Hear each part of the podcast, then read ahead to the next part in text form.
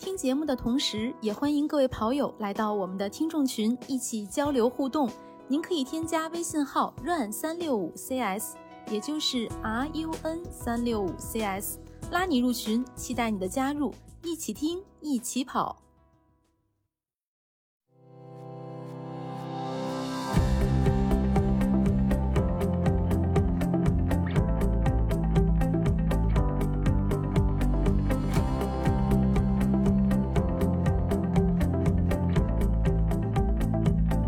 大家好，我是准备好了跑周末的北马的南子。Hello，大家好，我是无锡取消不得不跑北马的佳宁。我在这不情愿的，有的跑就不错了。真的是，我感觉照现在这个形势，很有可能这场也许是今年唯一一场，也不好说。对，这都已经十一月份了，因为这个时间点，也就是大家本来说的办赛的一个窗口期。啊，但是很多比赛都瞅着这个周末或者下个周末，但是陆陆续续的很多比赛就是收到了取消的消息。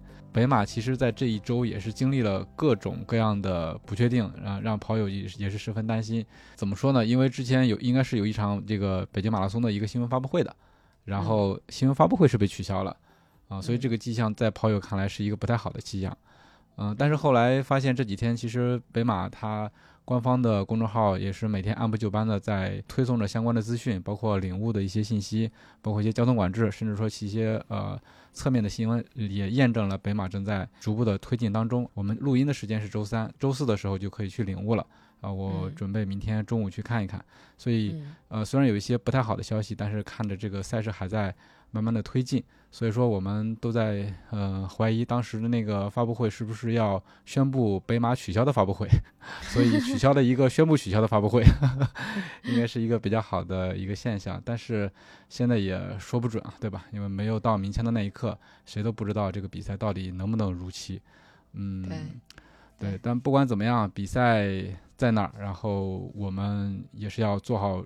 各种准备。之前我们在装备说的时候，通过装备的方面跟大家聊一聊，比赛来了，你到底准备好了没有？那么我们今天跑者日历就从其他的各个方面来聊一聊吧，看看大家这个比赛，呃，是不是真的都准备好了？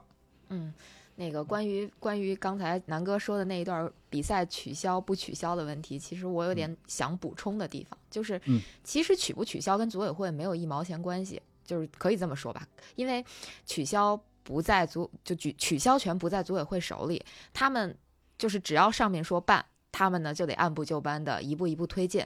如果说真的要取消，是他们收到通知的那一刻，他们才会停下手里的工作。所以其实咱们一直在呃揣测啊，说这个比赛会不会取消啊？这个组委会的哪些动作可能给我们什么暗示啊？其实这些说实话毫无必要，因为 这些就都只不过是猜测而已。而且组委会跟咱们是一样的，组委会的人跟咱们其实是一样的，他们也不知道这个比赛会怎么样。嗯，所以就是给大家不能叫吃个宽心丸，或者还是怎么样，就是告诉大家，其实这个比赛它比不比是吧？你该跑还跑就行了，就不用太担心这个比赛办还是不办，因为咱们都决定不了这件事儿啊。当然，除非你是领导了，你是上边儿，对，你是上边的，对，是的，嗯，但是大家还都喜欢揣测嘛，因为毕竟那么长时间没有马拉松比赛了，所以可能一点蛛丝马迹大家都在想去解读，对不对？对对对对对。但是有的时候可能对于参赛者而言，这种解读会让你徒增烦恼，就是你就其实也就按部就班的准备也就好了，嗯，反而是你想太多，可能会给你造成。在比赛前的这种重大的心理负担，然后最后导致你比赛比不好。因为其实咱们所谓的准备，不光是身体上的准备，肯定还有心理上的准备嘛，对吧？对，是的。所以今天就从身体、心理以及其他的方面来跟大家聊一聊这个比赛，你准备好了吗？其实，呃，早年间啊，我不记得什么时候，我在知乎上可能是关注过一些跑步相关的话题，然后突然有一天，知乎给我推送一个。问题就是别人的一个提问，然后推送给我了，看我能不能回答。他的问题是，呃，如何评估自己已经准备好了一场马拉松？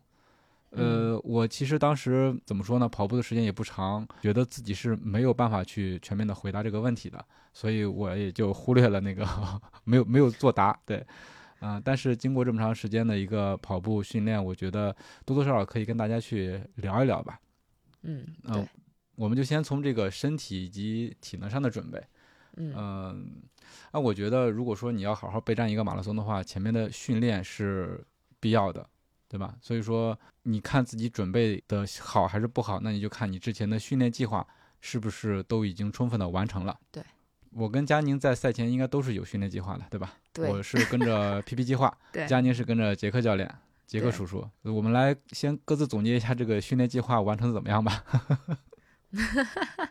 哎，这个怎么说呢？其实我我总体来说肯定算是好学生了，就是正常来说，我所有的课表我可能至少完成百分之九十以上吧。就只要是我能跑的，我都跑了。但是呢，嗯，怎么说呢？就是作为人嘛，他肯定是有情绪上的一些变化，所以我好多课表，就我那些没有完成的课表，大多是因为我。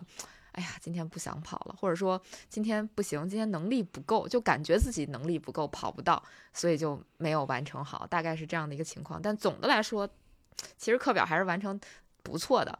但是呢，因为我的目标赛事没有定在北马，而是嗯定在了就一直谣传的月底的上马，所以北马对于我来说就是一个课表，它不是一场全马比赛。嗯，相当于北马是你这个训练计划中的一部分，你现在还在计划当中呢，对吧？嗯，对对嗯对，我但是还在说计划当中。对，但是整体的一个训练到现呃，整体的训练计划到现在为止执行的还是不错的，对吧？嗯，还可以吧，就是百分之九十的完成率吧。嗯我我我不知道说的多不多啊。如果如果是就低于百分之九十，麻烦那个杰克叔叔评论留一个言。啊，你这个训练的完成量是完成的百分比是在呃杰克叔叔那边能看见是吧？你看不到是吗？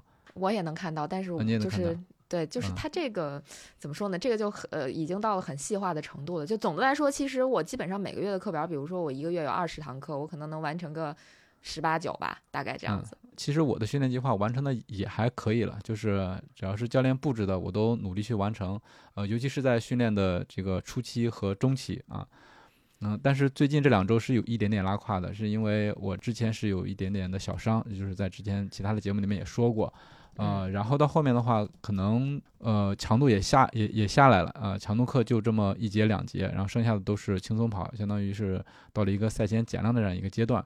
所以说我整体来说训练计划也还可以，但是你要说，呃，训练的完成率来讲，因为咱们两个人用的是两个不同的训练平台，我用的那个训练平台就是高驰的 Training Hub，它可能我不知道怎么搞的，是设置是有问题还是怎么，我的那个尤其是易跑那个达标率一直是很低的，有时有时候达到百分之九这种，嗯，但是我也不是特别的在意那个，因为我觉得我按照课表来跑完就行了。呃，然后就是那个强度课，强度课我也是努力去完成的，就是比如说有几个间歇啊，有几个 T 啊，像这种的，虽然完成了，但是效果不是特别的好。我我一直是这么说的，因为我的控速能力不是特别的强。另外一个那个强度，按照我那个心率设置，我总是说，嗯，不是说所有的环节都能达到设置的那个强度的。所以说有时候实在是顶不到了，我就稍微放一放这样，但是我也不会放的特别的狠，就是还是努力的去接近那个达到那个目标的。对，大嗯概是这个样子。我觉得这个整体的训练完成好了之后，然后在我身上还是有一些训练痕迹的，就包括 呃半马的测试以及后面的就是自己在跑的感受当中，我觉得嗯还可以。然后所以就把这个在训练比较充分的情况下，了解了自己能力的以后，就把这个目标定到了争取破三幺零。所以我觉得，如果说有了一个比较明确的参赛目标、完赛时间，是不是也说明了准备的比较好了，是吧？嗯，其实我觉得可能大家在对准备的好不好的这个定义上会有一些不同的理解。就比嗯如说南哥，你会觉得说我也认真的去完成课表了，并且可能最近几次训练课也感觉自己能摸到自己想要的那个目标了，那就嗯觉得可能训练就准备的算是比较充分了。可能有些人他也没有比较正式的，或者说比较呃。常规的这种训练计划，对嗯，但是他可能最近一两个月加了加跑量啊，或者说在某些自己觉得弱的地方做了一些提高啊，然后嗯也、也在可能最近一段时间会感觉到自己能达到这个目标了，那那是不是训练也算是准备比较充分了？我觉得可能也算吧。嗯，对，还真是。你像我以前完全没有训练计划的时候，我当时想回答那个问题，就是说你自己感受感受自己身上哪儿也也不疼，嗯也不酸，然后就差不多可以跑了。嗯呃，但是这个肯定是不全面的一个回答啊，对吧？嗯意思就是说你要在赛前把自己的身体调整到一个自己认为啊、舒服可以完成的这样一个状态。嗯，对的，嗯对的，就是我以前没有按照课表跑的时候，或者说，嗯，我讲两个状态吧。第一个是我二零一九年的时候，当时就特想破四的时候，那个时候的这个训练状态，就是我就觉得，就我直到比赛那天，我都没有了解自己到底是一个什么水平，但是觉得自己肯定嗯能破四，就是我已经很明确的觉得我破四是一点儿问题都没有，就是破四之后跑到哪儿了，是是三五五还是三五零还是三四五，就是这可能是我破四之后的一个一个未知数，就具体会跑到多少。那那时候就是怎么说呢？就我就觉得准备的还是挺充分的，就等一场比赛来证明自己了吧，算是。然后在我再往前就，呃三天打鱼两天晒网跑步的那段时间，就对于我来说，其实我没有准备充分不充分这个概念。对于我来说，呃准备充分的概念就是我提前到达了我要跑比赛的这个城市，订好了机票、酒店、吃喝玩乐，然后 我就去了我能没关系，对，跟训练没有。关系。对我只要能这个顺利的站在起跑线上，在这之前不受伤、不出意外，那我就是准备充分了。是的，是的。因为我反思一下我自己，其实，在就是这一届北马跑之前啊，我完全没有完赛目标的。就是跑得好了，感觉自己运气不错；跑得不好，我觉得也是在可以预料的范围之内。呃就包括中间跑崩啊，然后那在儋州第一次破三三零，然后包括上一次在无锡 PB 到三小时二十四分。其实我在这之前完全没有计划的，我就是想自己能跑到哪跑到哪。所以这还对于我来说还真是第一次有明确的一个完赛目标。嗯，对。对这个还是挺有意思的，就其实之前也聊过这个问题，就是也跟各种人聊过这个问题，就包括咱们 PP 计划也聊过，就是就说以前没有课表的时候吧，就是不知道自己的上限在哪儿，就是瞎跑，然后现在感觉有了课表，照着课表跑吧，就感觉知道大概知道，觉得自己的上限可能在哪儿，嗯，就嗯就就就怎么说呢，有点感觉给自己设个限制，觉得就是跑不到对。这是我最近一周的新想法。这个是有计划了，已经经过系统训练了之后，觉得自己训练的已经差不多，准备差不多了。那如果实在是没有时间训练，对吧？然后因为之前也、也有各种不确定性，怎么样去临阵磨枪呢？哎呀这个临阵磨枪，其实我觉得临阵磨枪可以转换成另外四个字儿，叫享受比赛，就是不要想，对，不要想那么多了。就因为嗯很多人可能都觉得这个这个整个秋天可能都不会有比赛了，于是就放弃了训练，就开始玩别的呀。然后忽然发现又有了比赛，就觉得哎呦，我剩几天了，我这怎么办？其实剩几天你很难改变大局了，就是你你不可能说通过几天提高一个小时，提高半个小时，甚至说你提高十分钟、五分钟的成绩，可能都不太可能。就是嗯，保证完赛吧。就当然我说的是，就对于我这个水平的选手，可能就保证完赛就就得了。如果你之前没练的话，那就怎么样舒服的完成比赛，其实才是呃临阵磨枪的最终状态吧，对吧？就是或者说达要达到达到的一个最终的结果。那我觉得比赛的时候就是。应跑尽跑，能跑尽应跑跑跑 到哪儿算哪儿。然后能跑就别溜达，是吧？对对对，能跑就别溜达，然后跑到呃也别太努，因为毕竟你没有经过什么系统的训练，你太努了的话是很容易受伤的嘛。那就是就用自己最舒服的一个状态把全程跑下来，甚至说走下来，我我觉得就够了。嗯，真的没有任何的一个训练的话，那就真的是像佳宁说的，享受比赛，慢跑嘛，或者说溜达也行，因为关关门时间还是比较充裕的。对，嗯、但是我对于临阵磨枪其实还是有一些心得的。哎呀呵，好嘞，对，因为毕竟不是那么严肃嘛，对吧？对，在之前其他的节目里面也说过，就是说，如果你实在是没怎么跑，但是前提是你之前有一个运动的习惯，你比如说，你可以通过其他的运动来保持这样自己的一个一个体能，对吧？你别一点儿都不动，对吧？那你跑之前至少是在两周、三周的时候要尝试去拉一个长距离，即使说你会跑得很痛苦，呃，很慢，但是对于你后面的比赛，就像佳妮说的，能够不是那么痛苦的完赛，会有很大的帮助。这是我的一个怎么说经验 之谈。对，南哥你说晚了，咱们节目播出的时候，距离比赛只剩下两天时间。我们播出的时候是已已经是周四了，然后周日就要起跑了。但是这个经验可以大家留着以后用啊，是吧？嗯，但是最好不要出现这种临阵磨枪的情况，嗯，因为你虽然是能完赛，但是整体跑下来肯定是不如你训练充分的那种体验好。嗯嗯，对，肯定的，就是因为你训练了之后，你可能才知道自己大概有个几斤几两吧，就是嗯大概知道自己的难点在哪儿，或者说痛点在哪儿。对对，而而且说话说回来，这个马拉松一个完整的训练周期是至少十八周的时间的。像我们 PP 计划是十二周，其实已经做了一些缩减了，对吧？对对，它还是一个系统工程间上来不及，嗯，嗯要从长计议，你要嗯出成绩也好，或者说你要呃想比较轻松愉快的完赛也好，那训练都是必须的，这种临阵磨枪还是不可取的啊。嗯嗯，那咱们聊一聊这个最后一周了。其实我们播出之后也就最后三天了，这些注意事项有哪些？啊、首先这个训练强度咱们是要相当于是一个减量的这样一个过程，一个是强度要低，另外一个是这个里程跟时间也要低，对吧？都嗯都往下降了。我今天中午在公园跑步的时候，也碰见一个，就是经常能碰见的一个跑友，就交流了一下，因为他周末也要跑北马，因为他平时每天中午都是差不多趁着午休的时间跑十五公里的，他嗯现在也开始减量了，也就跑一个十公里，然后速度以前也没以前那么快，说等着这个周日发枪，然后再卯足了劲儿，呃所以他现在也是一个一个一个减量的一个过程，嗯。嗯，对，最后一周基本上大家都在减量，但我今天还跑了个十五公里。对你今天跑了十五，我今天跑了一个十，我中间还按照课表跑了一个八呃三乘八百米的一个冲刺，对，稍微啊刺激了一下。所以因嗯因为周末对你对于你来说不算是一个比赛对吧？相当于还是一个课表呢，所以说你这个量还可以往上加。对对对，但是没准你这个对吧？你这个一在这一个训练课中间你就 PB 了，别告诉我，我不告诉你，你没听见是吧？我没有听见，因为你已经不是第一个跟我说这句话的人了。就啊是其实其实就是怎么说呢？我大概知道，不不能叫大概知道，其实我心里清清楚楚的知道，如果说，嗯，在一切没有意外的情况下，按照这课表跑，会出现一个什么样的结果。但是呢，我不想想，呃 我就，想把它当成一个训练课去跑。嗯嗯，那具体为什么，回头可以等北马结束之后啊，如果这个哎比赛正常举办的话再聊，因为嗯我这课表还挺逗的，就是嗯是一个挺好玩的实验吧，我就拿自己做个试验吧。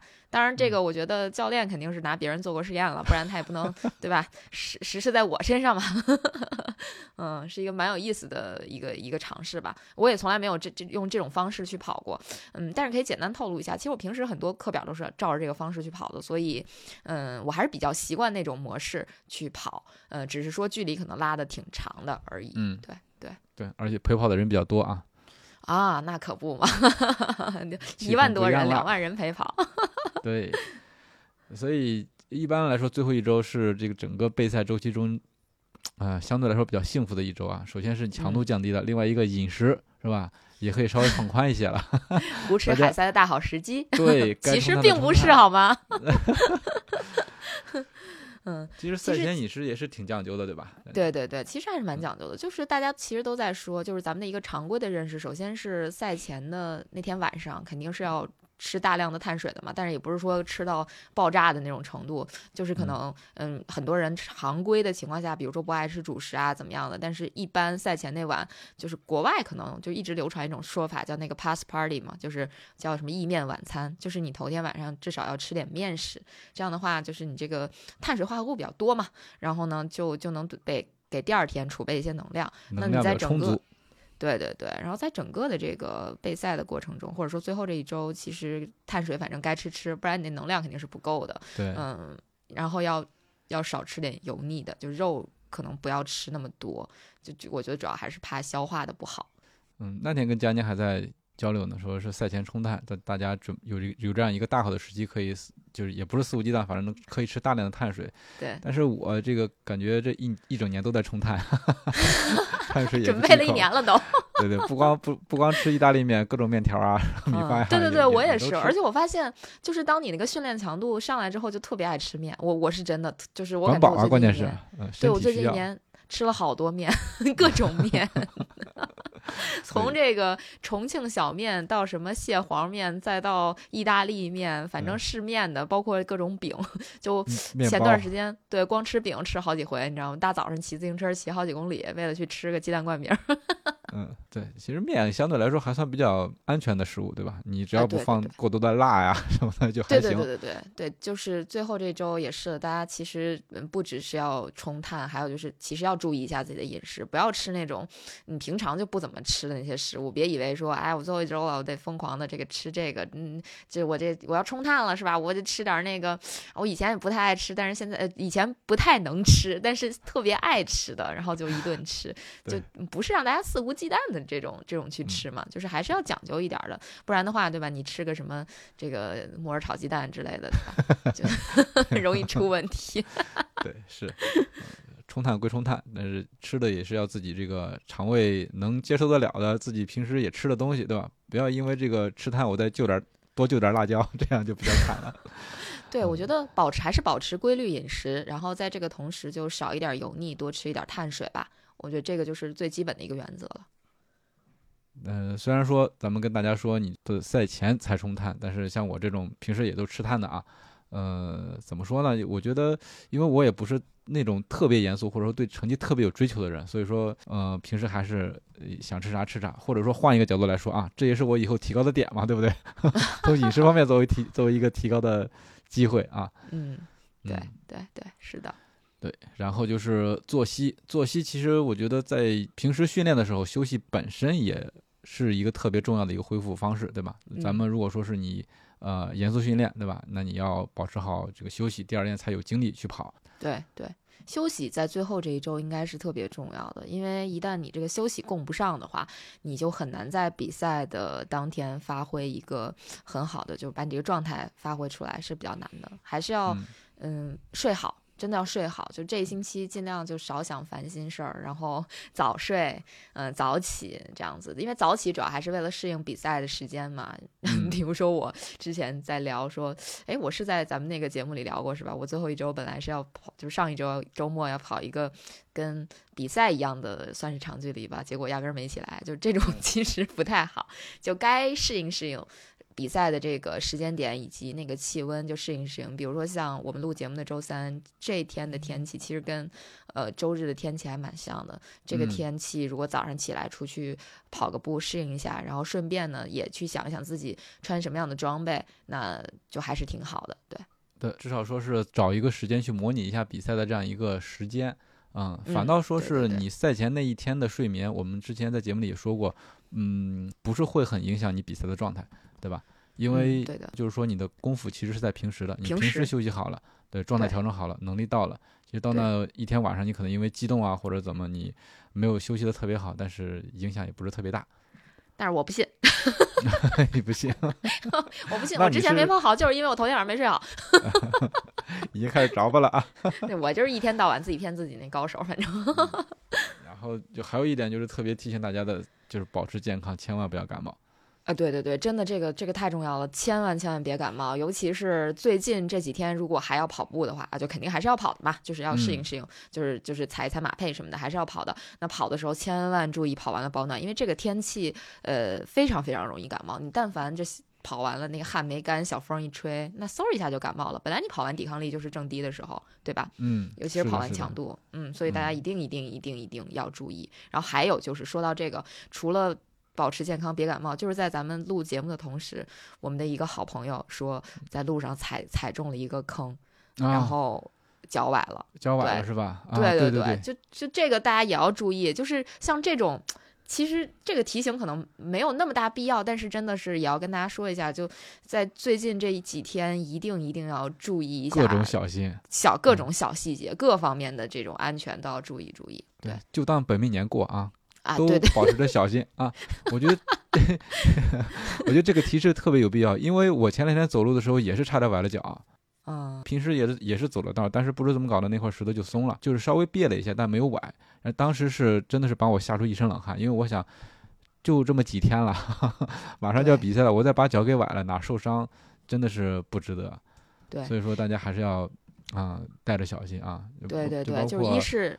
对，一是自己要注意，比如说不要边走路边玩手机啊什么的这种；二是哎就是要小心别人，因为你可能走路不玩手机了，别人玩手机，别再撞到你啊或者什么的这种，就千万要注意。对，是的，是的，嗯，我现在骑小牛这个都不挂高档了，保持限速。小心谨慎。对对对对，要的要的要的。感觉大家就是在赛前都是要提着一股劲儿，对吧？要保持自己一定不要再感冒，保持自自己不要再受伤，一切都是为了比赛，对，保持警惕，加点嗯小心。嗯，是的，是的，身体上也就差不多了。首先是你通过训练储备好了体能，然后在赛前的一周让自己休息好、调整好。对，然后我们就聊一聊这个心理上的准备，这个也是特别重要的一个方面。嗯，因为大家都说，其实马拉松跑到最后其实就是意志力的一个 挑战。对对。其实今天我嗯们还在聊这个问题，当然聊的不是马拉松啊，就跟朋友在聊天儿，就在聊说，嗯，呃，在训练的时候，比如说有速度训练啊、耐力训练呀、就大家各擅长哪个。然后我们就聊到了说，嗯，比如说我说我自己，我觉得我可能更擅长的是呃耐力训练，但是速度训练我就是特别不行。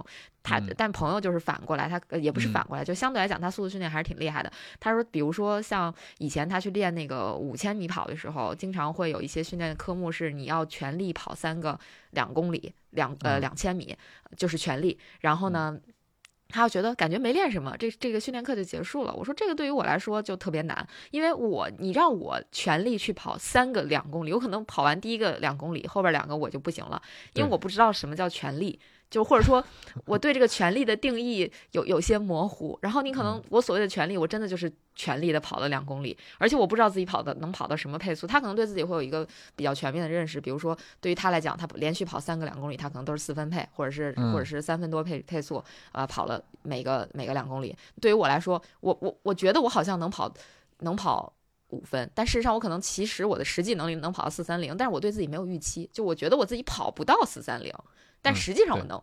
就就这个这个其实就是嗯我觉得大家对自己预期上的一个一个一个差距吧，嗯。我觉得可能还是需要有一段时间去给自己做一些心理上的建设，就可能你能力已经达到了一个什么样的程度，但是你自己你的心理上可能觉得达不到，那你就得去慢慢去匹配你那个，就是你心理和你的生理得匹配上，你可能才嗯能完美的完成你这个计划。就是这是我嗯的一个、一个感受，就是呃。就真的是完全从我自己的自身出发，就是我觉得我我可能自己平时跑课表，我马配可能能跑到，比如说五幺零或者五幺几，但是我自己的感觉是什么呢？就是就我心理上的感觉是，我这个这个配速我跑的时候还行，但我跑完之后我就觉得这我让我跑二，就让我跑四十二公里，我不行的，我肯定不行的。嗯，就是我现在就属于处在这种一个一个比较心理偏差的这个部分，我可能就需要真的试试跑一个。就是我那个课表类的嗯。课表形式的马拉松，然后来看看我到底要怎么样。就这对我来说嗯。其实是一个很好的事儿，就是我先不能叫骗骗自己，就是我要我要用这个北马的这个课表来给自己建建立一个可能，比如说如果可以的话，如果一切顺利的话，去建立一个信心或者自信嗯啊，对对对可能是需要这样的一个事情。可能你就属于那种你要给我一个特别明确的目标，我照着它去跑，而且是你就告诉我这这个目这个速度就是我现在的，就比如说全力跑的速度，那我可能就是按照这个速度去跑，那我很可能还能完成多组，对吧？你对你对对，比如说你开玩笑的话，你可以嗯跟速度训练那个朋友说，你完全没有尽全力嘛，对吧？你要尽全力的话，你第一组就已经崩了，对吧？都说了尽全力了是吧？我已经尽全力，第二组、第三组跑不了了。反正这个其实这个心，你就心理上的这种预期和你实际实力的这个怎么说呢之间的这个偏差，其实还是很有意思，我觉得特别值得研嗯究的一部分内容。对，等北马跑完了，我们可以再来聊聊这个事儿。嗯嗯，所以说心理上的准备，在平时的训练当中，其实也是慢慢建立的这种自信。因为你像咱们 PP 计划里面，雪飞教练也一直在强调，我为什么要跑马配嘛，对吧？你马配如在一个课表里面，它有不同的时段、不同的时间时长。那你如果说你坚持的时间越长，那对于你建立这个比赛时候的自信心就越有利。嗯嗯，这是就是一个特别直接的一个就是自信的一个提升，嗯就以此在建立自己的这个比赛目标。嗯。嗯，对，那目标有了之后，就看这个，我我认为啊，比赛策略其实是这个比赛心理的一部分，就是说你能不能按照制制定既定的这样一个计划去走，对吧？嗯对对，我觉得算是，因为嗯，这个比赛策略也跟你的这个身体和心理上的准备是挂钩的嘛，对吧？你就比如说我制定一个跟我自己心理预期和是我这自己本身的能力完全不匹配的比赛策略，那就是扯嘛，对吧？我我都完不成，我我制定这策略肯定就是不对的嘛。所以就是策略方面也是要考虑到这个心理跟生理身体上的准备的，对。嗯，对于比赛策略实际执行的来说，我总结的有两个方式吧，一个是你这个可以定制配速手环。就是你可以按照按照自己的这个目标的完赛时间，然后你就算一下自己的配速，比如说每一公里或者每五公里，我的大概的耗时是什么样子的，做一个这样一个配速手环，你就可以怎么说呢？相对来说无脑的去跑吧，就是只要是能够自己手表上的速度跟这个手环上的速度能够匹配，我觉得就对于自己来说是一个心理上是一个一个安慰也好，或者说你能够按照计划来完成，对吧？嗯，按按部就班。这个配速手环，我这今天也是在想这个问题呢。如果我说我自己做一个配速手环的话，我是按照一公里一个时间点来做呢，还是按照五公里一个时间点来做？这就对应了，其实我们 PP 计划两位教练，一个雪飞教练，一个梁梁老师嘛，他们俩 这个风格就就不太一样，对吧？一个是可能就是按照这个公里来看，另外一个是按照这个五公里看，其实都有道理。那大家可以参考一下，去听听 PP 计划的相关的节目。来找到一个自自己。如果说你要做配速手环的话，那你找一个适合自己的这样一个方式。嗯，对我说一个配速手环的平替吧，就是你把那个你既定的这个比赛目标的配速，每每五公里的配速写手上嘛，就可以写。对，别写手心里，因为你手心一出汗它就花了，对吧？你就写在手背上，或者写在胳膊上，就就是能你能一抬手就看到的地方。然后呃。去对照一下嘛，就是当然，如果你数学不好，就不要采取这个办法了，因为很有可能会你这一路就思考这个配速和和这个实际完赛时间的关系，就会浪费你一定的精力。对对对，这这个实在是太耗精力了。其实我每一次比赛的时候都会尝试去算，然后算着算着就放弃了，然后隔一段时间又会去算。我不，我一直在算，我一直能算到终点。我我真的会一直算到终点，就是你，尤其是当你算的很混乱的时候，你更想算。就我属于那种，就是强迫症，我必须得算出来，我算不出来，我难受死那种。就我真的能一路算回终点。就是我，我一九年跑柏林的时候，我就是一路算到终点的，因为我当时我的手表又没有，就是我我手表本来使用的也不太利落，然后又没有单圈配速，又没有那个单公里配速，又没有这个。总的时间就只有一个实时配速，我就是靠实时配速和走到每个公里牌儿、每五公里的那个牌儿的那个时间去计算，一路都在算。看来你的数学也不错呀。那那必然的。我算了算了就会有点混乱，就是就像咱们上次在跑半马测试赛的时候，速度达到一定的时候，因为那天我跑的也蛮顶的嘛，到半程的时候我吃了一个胶，然后那个小熊带着我跑嘛。然后他问了我那个 问了我一个问题，你的胶是什么牌子的？然后你你知道我竟然没想起来，我告诉他我不知道，我想不起来了，因为当时的脑子已经是混乱的了，你知道吗？后来一想，不就是绩优吗？这个我竟然当时没有想起来。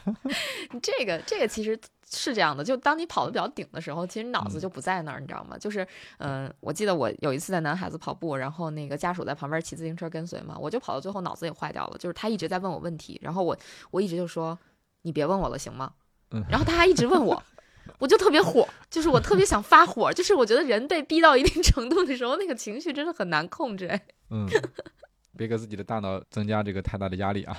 对对对，其实还是要，我觉得在就是说到这个地方，可能我觉得在跑步的过程中，还是要保持一个好的心情，这样的话，你可能真的会轻松加愉悦的完成比赛。但凡有一些。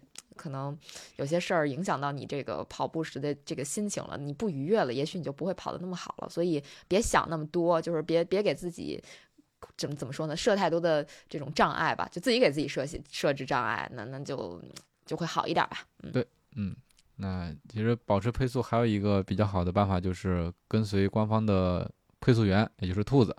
对，嗯，那关于配速员，我们其实也聊过，之前请了埃斯克斯五星 pacer。对吧？老郭给咱们聊了兔子，他从兔子的角度，其实给了咱们一些跟随兔子的一些经验。你就比如说，你不要去追兔子，对吧？你可以跟它保持距离，或者说你慢慢的去追，啊，像这种。梁老师也会作为北京马拉松一个三零零的兔子。那其实我自己不是特别喜欢跟兔子的，因为我怕跟不住，说实话。嗯。因为我怕我跑到后面会掉，因为我的策略都是先把兔子给超了。啊，然后再等着兔子超我，这样那稍微，他最好是在终点前超了我，这样的话我们时间还能差不多，跟我这个预期的完赛时间是差不多的。嗯，对，当时他们不是还给了一个策略，就是说如果你要跟随兔子的话，你可以跟兔子保持一定的距离，对，这样的话不会让兔子或者说跟随在兔子身边的这波人打乱你自己的这个节奏，因为每个人的可能步频不一样。如果你在队伍里就会被裹挟着前进嘛，可能会比较累，就不是你自己跑步的节奏了。那你完全可以这个跟整个的这个兔子的部队保持一定距离。然后确实是不要追，就如果说你离他已经有有一定的距离，那你就一直保持这个距离。你到最后如果有余力去超他，那你最后一公里、两公里的是吧？你就冲一下就好了。对，根据自己的能力去跟兔子，因为刚才我说的就是跟不上兔子，我担心自己跟不上兔子，其实也是对自己的能力就是存疑的。我总是觉得自己后面会掉，所以说跟着跟着就越跟越远的那种情况是我不太喜欢的。你想想，跟一个兔子要一个配速，然后跟四十二公里。压力其实也蛮大的，比如说做兔子跟兔子也挺也挺有压力，嗯嗯，没错。然后就是我们要做好这个各种突发情况的一个预案。其实，呃，真是好久没有跑步了。跑步中间在赛道上其实还是有很多的突发情况的，对吧？对，嗯，对对。你比如说到了水站了，有人这个去取水。嗯，也不管不顾的，直接就从你的身边跑过去了，这么斜着冲了过去，然后你有可能碰到他，或者怎么把他碰到，或者自己摔倒，像这种情况也都有，所以大家也要对这种突发情况做好心理准备。对，就是赛道上其实还是什么都有可能发生的。就，嗯，我觉得，呃，如果出现了比较极端的情况，那大家也就怎么说呢？嗯。不我我因为我没有遇到过极端的情况，所以我不知道自己遇到这种情况会怎么办。但是如果说，比如说身体上受到一些伤害，那该退赛退赛，就别别硬撑就对了。嗯，所以说佳宁这个整体的跑比赛的这个体验还是蛮好的嘛。这种突发情况我都遇到过。对，就是我我也没有抽过筋，然后嗯，对，就是南哥列的这几种情况，跑崩了我跑崩过，我跑崩过一一次两次吧，就跑崩了怎么办？就慢点呗。对我之前跑几乎每次都跑崩嘛，因为准备都不怎么充分。过了三十公里或者三十五公里，我之前状态好的时候是到三十五公里崩，如果状态不好的话，到了三十公里就开始崩，就是这种情况。你要跑崩的话，就像佳宁说，那你就放慢点跑嘛，对吧？那个时候就是心里会很很难受，就是想着你完赛不了，对吧？奖牌拿不了，毛巾拿不了，这个挺亏的，所以就自己慢慢的去调整，嗯，然后再吃点补给啊，然后找回自己的。节奏吧，那后面降速就降速，然后慢慢的一点点的跑下来，就是如果能跑下来，就就就跑下来，啊，还有抽筋儿，抽筋那次好像应该是急性的一个脱水，就是那次抽筋其实还是蛮吓人的。之前在节目里面也说过，就是抽的那种，就是就是生无可恋的抽搐，生无可恋的抽搐，那个。呃，手就抽成了鸡爪子形状那种，就是志愿者一顿跟我揉啊，然后坐在那边就是起不来的那种，然后旁边还有人拍照，不知道发哪去了。你成了别人的风景。对，是的，是的。那次其实我当时就已经想着要退赛了，已经过了得有三十公里了吧？啊，但是后来因为这个救援车没来，我缓过来了。嗯，慢慢慢慢的也就完赛，也也也跑下去了。到后来也就没事了。其实那次还是后来想想也是蛮危险的，嗯。嗯，对，就是抽筋儿。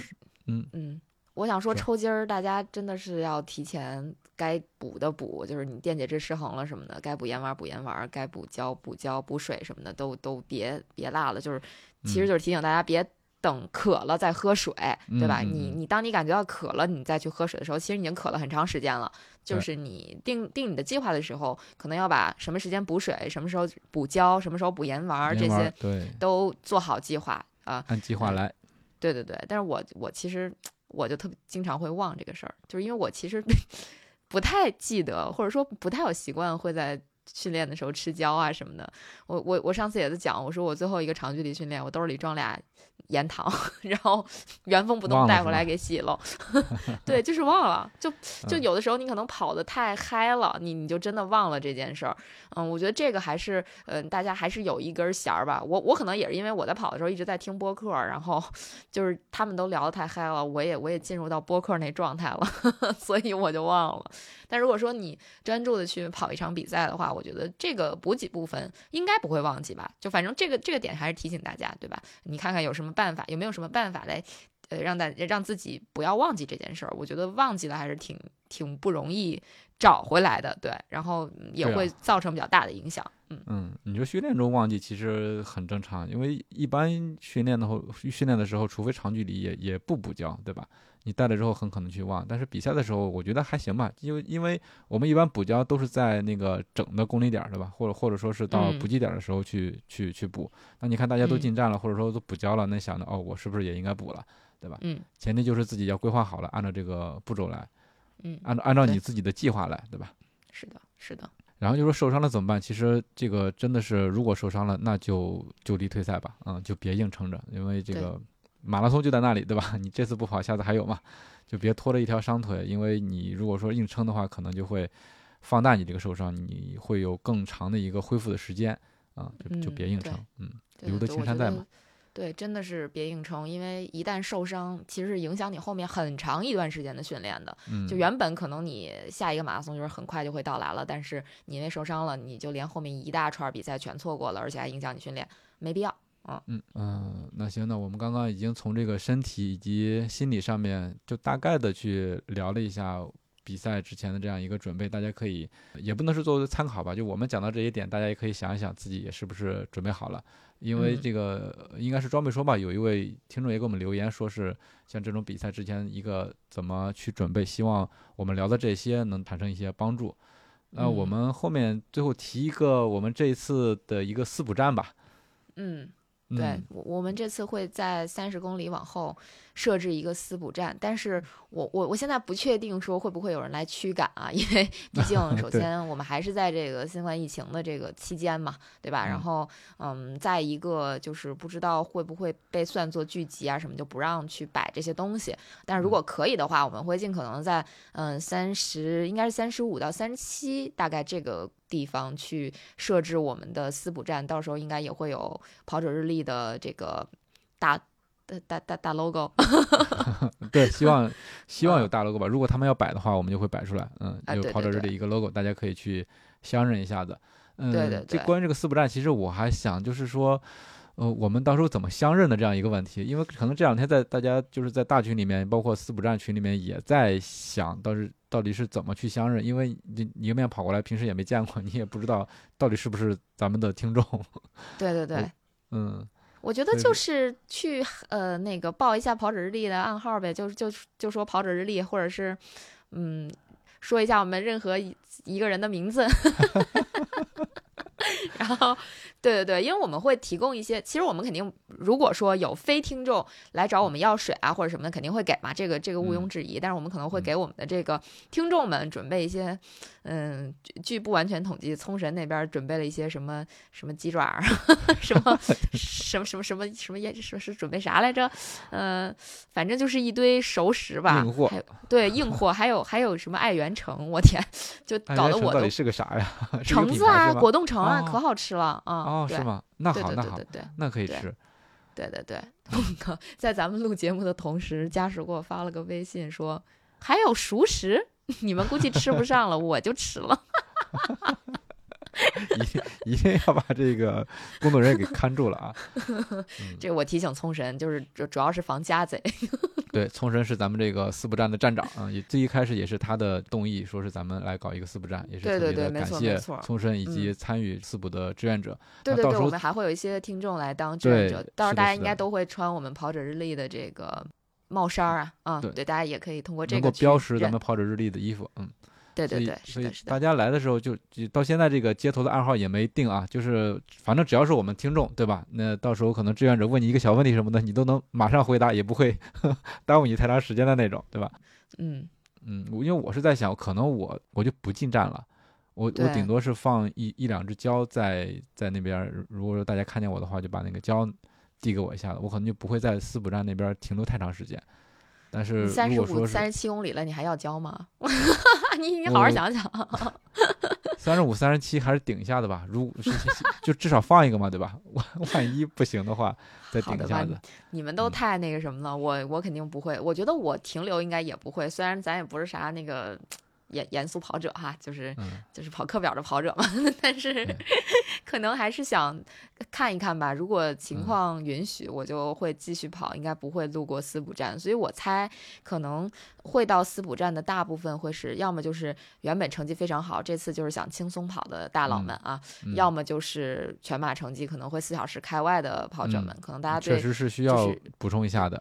对对对，需要补补充一下，然后再做最后的冲刺。那我嗯们、我们冲神就在带领着我们这个志愿者的听众朋友们，就会在我们的四补点儿等待大家，尽量给大家呃送上一些补给吧。嗯，送上一些能量，加油！对对对，会有对会有会有可乐，会有这个宝矿力，然后还会有刚才说的那些硬货。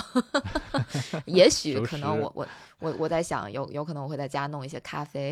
然后啊，对对对，好的好的啊嗯，好，那到时候如果大家能看见我们的话，记得在四补站停一下，如果你想停的话。对，我猜聪神说不定还要提供拍照服务呢，到到时候看看吧。对对对，是的，是的，聪神本来就是大师嘛，是吧？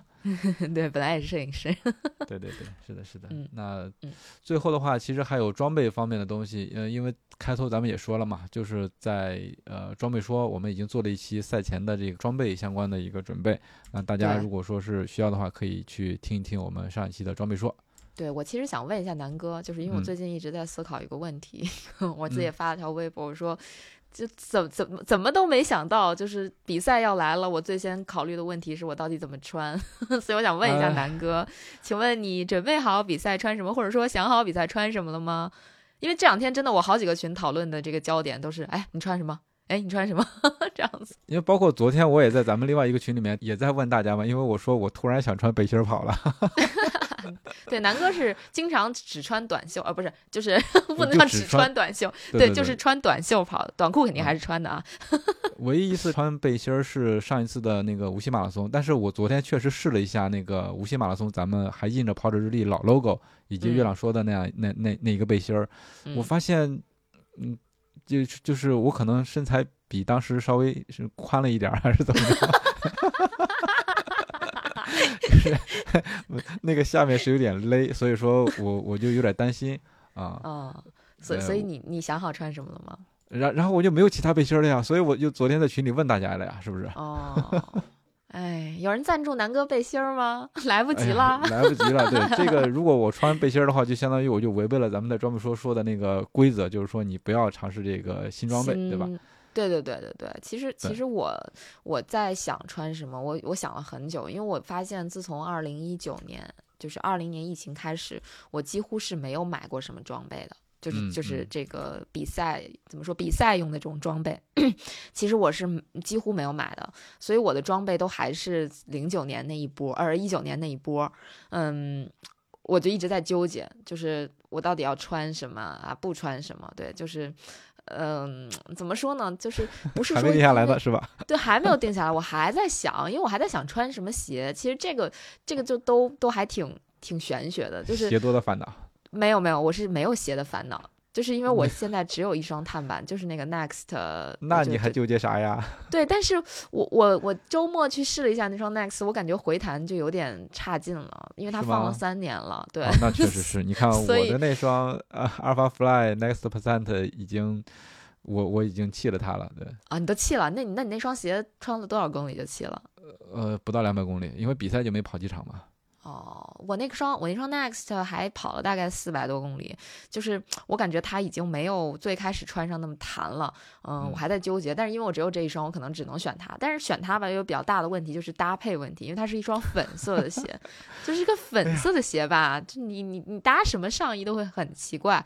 然后包括朋友说要赞助我，思颖说要赞助我耐克，来赞助一下我吧，因为我跟他尺码一样了，所以 对对对，然后那个他发来了几张图片让我选择，呃，嗯挑令我很颜色是吧？呃令我很这是鞋多呀，对，不是不是不是鞋，是是背心儿，令我很、啊背心儿。对，令我很那个啥，很难选，因为就是都是很很亮的颜色，和我的人嗯设不太符合。嗯嗯嗯嗯。呃，当然我也会考虑一下。我今天出去跑的时候，其实呃就穿了短袖和短裤，然后以及嗯赛鞋、袜子。嗯其实呃，对于我来说，也就相当于是一个赛前装备的磨合。可能我跑步的时候，我在真正跑比赛的时候也也就是那一套了。昨天大家都已经劝我了嘛，就是如果你想 PB 的话，就别试新装备。所以那我就旧装备呗，对吧？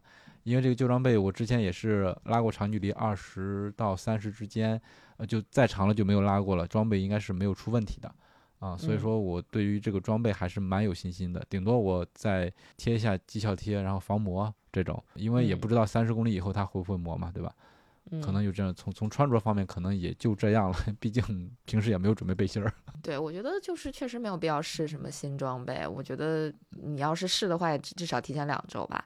你现在穿新装备就有点作死了。我我本来想作一下大死的，但是 后来琢磨了一下，还是不要了吧。虽然我只是跑课表，但我也也他好歹也是场比赛，对我还是尊重一下他。对我就是遵循一下这个这么多年这么多前人总结出来的经验，还。还是很很有用的，对我觉得就不要试新装备了。我可因为我的这些个背心儿们，其实我大部分都穿过，他们跑比赛或者说跑呃长距离啊什么的，就是只是说我我在想不想穿旧的装备，没有别的原因。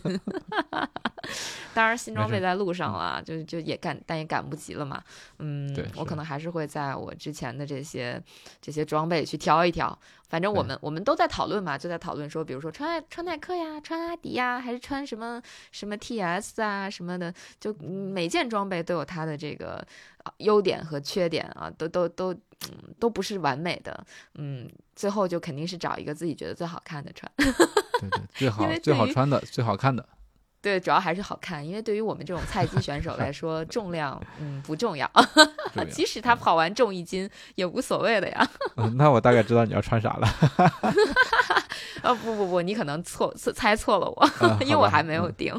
好的好的，其实那我就觉得这种这种讨论太好了，因为我们已经很久没有这么讨论了，对吧？啊对对对，你在穿什么是吧？对，真的真的。我真的觉得，嗯，呃，讨论比赛相关是一个就你永远都无法把它说完的这么一个话题，就是因为其实本身我觉得南哥的想法肯定是聊装备这个问题，就留给装备说吧。但是我们还是在这里讨论了这么久，关于对对关就还是很想说关于比赛穿什么的这个问题。而且我发现，其实关于穿这穿什么的问题，不止我一个人有这样的困扰，就我的朋友们在微博上给我留言也都是，就是给我评论也都是。啊，我也没有想好我穿什么，然后大家的原因各不相同。可能有些人说我装备太多了，实在不知道选什么；也有人说我装备太少了，然后也不知道怎么选。然后还有人是，你看李教练，就是我们也最近也在讨论，这两天也在讨论说穿什么。然后他就摆了一排 Track Smith，说选哪个？天哪！抽签儿吧，对，给他的背心们抽签儿。对，真的可以，真的可以。我我确实也不知道穿什么，我感觉穿什么真的是一个，到现在我都没有纠结完的一个一个难题。还有时间，你可以。对，但但是提醒大家，千万不要比赛前夜在想这个问题。我觉得早早定好比较比较妙，就不然的话，你说你比赛前一晚真的蹲在你的衣柜旁边，就想我明天穿什么，我明天穿什么，我明天穿什么，那你也很难受，小心失眠。设一个时间吧，比赛前一晚的八点之前定了啊。对，我们 等着。对，等着收集大家的定妆照，或者说大家有什么，就是我觉得其实要不这样吧，我们就这期大家可以在我们下面去留言，关于大家这个比赛装备上，或者说在比赛准备上的一些小的嗯诀窍，就是属于你自己的小诀窍，如果愿意分享给大家的话，那自己的搭配，对对，包括那个比赛服装搭配你怎么选啊，这种就是希望大家多多给我们留言，然后我们可以下期。给大家念一念。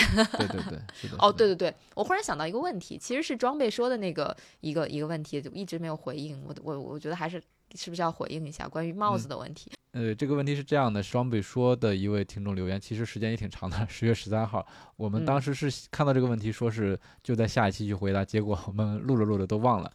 嗯，他说是。他想问一下关于跑步时戴不戴帽子、戴什么帽子的问题。他说他发现好像跑步稍久一点的人（括号女生）都戴帽子。那这种帽子有什么特殊的材质或设计要求比较好吗？呃，大概意思就是说有什么特别的材质或者设计，对吧？秋冬戴帽子除了保暖还要防晒吗？如果要保暖，那秋冬是不是不适合空顶帽？另外，棒球帽是不是也可以跑步时戴。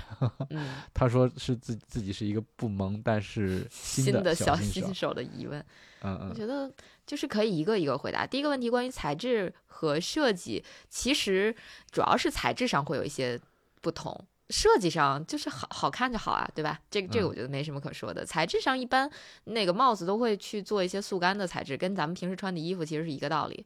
就是跑步的嗯帽子，就如果说正经的跑步帽子啊，它应该都是速干的材质。嗯，这样的话就是在咱们出汗之后，那个它帽子会比较快的干掉嘛，它会呃吸湿透排汗透气，就这些它都是会做到的，跟跟咱们的衣服的材料差不多。然后。嗯，就我我先快速回答一下，然后南哥可以可以再补充一下。秋冬戴帽子除了保暖还要防晒吗？正常来说，其实秋冬戴帽子主要是为了保暖。对。嗯，因为秋冬的紫外线指数非常的低，甚至说，就是我听过一些护肤的节目，他在讲啊，就是也是专家在讲，不是我说的啊，就是专家说，其实，在秋冬紫外线指数低到你其实都可以不用涂防晒的这种地步，所以，嗯，秋冬戴你可以不许考考虑不戴那种带檐儿的帽子，就就去戴一顶，比如说，嗯，透气速干的那种可以把耳朵护住的帽子，因为秋冬戴帽子主要是防止你的那些。热气从你的头顶去散出去嘛，这个是会比较重要的，因为散出去之后可能会感冒啊之类的。这是秋冬戴帽子的一个重要的作用，就是防止你呃就保暖，防止你感冒。呃，所以秋冬确实不太适合戴空顶帽。如果能戴一些那种嗯速干材质或者说羊毛材质的帽子，其实是比较好的。然后棒球帽跑步时可以戴吗？肯定可以戴啊。那棒球帽不是好多打棒球的时候戴吗？棒球也是运动嘛，是吧？但是棒嗯球帽一般它不是那种速干材质的，它就是我觉得它还是时尚的元素更多一点儿。你如果跑得短，没出那么多汗，我觉得是可以戴的。但是如果你跑的距离比较长的话，就不建议戴棒球帽了，因为棒球帽本身它的重量也会比较比较沉一些，它不嗯像跑步的帽子，它会相对会轻省一些，你戴在脑袋上不会觉得有就是有负重感，就你戴的不是一个旗头，你知道吧？你戴的是一个 就是轻若无物的一个东西，可能会会对你的跑步有更好的帮助。对，这是嗯我我的一个回答吧。其实我这边也没有什么补充的，因为作为一个帽子过敏患者，没有什么帽子特是特别适合我的，所以说，嗯、就参考一下佳宁的答案，希望对你有所帮助，嗯，南哥不戴帽子，或者说很少戴帽子，嗯。对，对，提问的这位朋友叫安安静静的月亮，嗯、希望你能听到这儿啊，就是在装备说的这个问题，在这在这儿回答了。串台了。对，是的，嗯，行，那关于比赛，其实就像刚才佳宁说的，我们有太多的话题要聊了，对吧？就尤其是现嗯在比赛要真真实实的，或者说是有点儿不太现实的要靠近了，所以说 聊的就更多了。